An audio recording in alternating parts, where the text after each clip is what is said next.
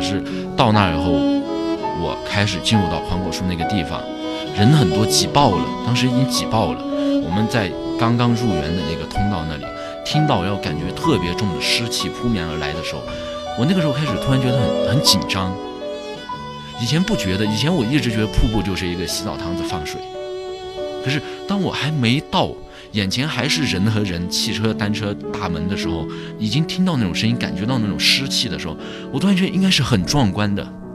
于是我想到了像呃《亡命天涯》里面哈里森福特跳下去那个是个水电站的一个像瀑布一样的落差的，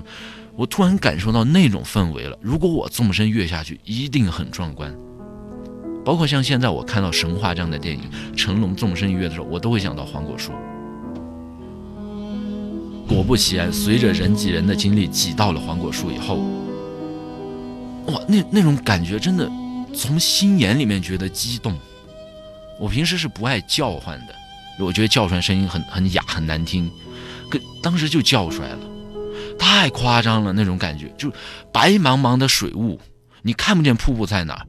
当时水特别大，白茫茫的水雾飘满了，人声鼎沸，水的声音也是特别鼎沸，整个嘈杂一片，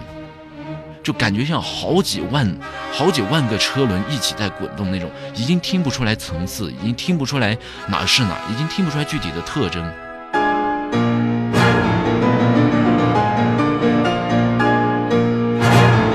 如果你是一个盲人，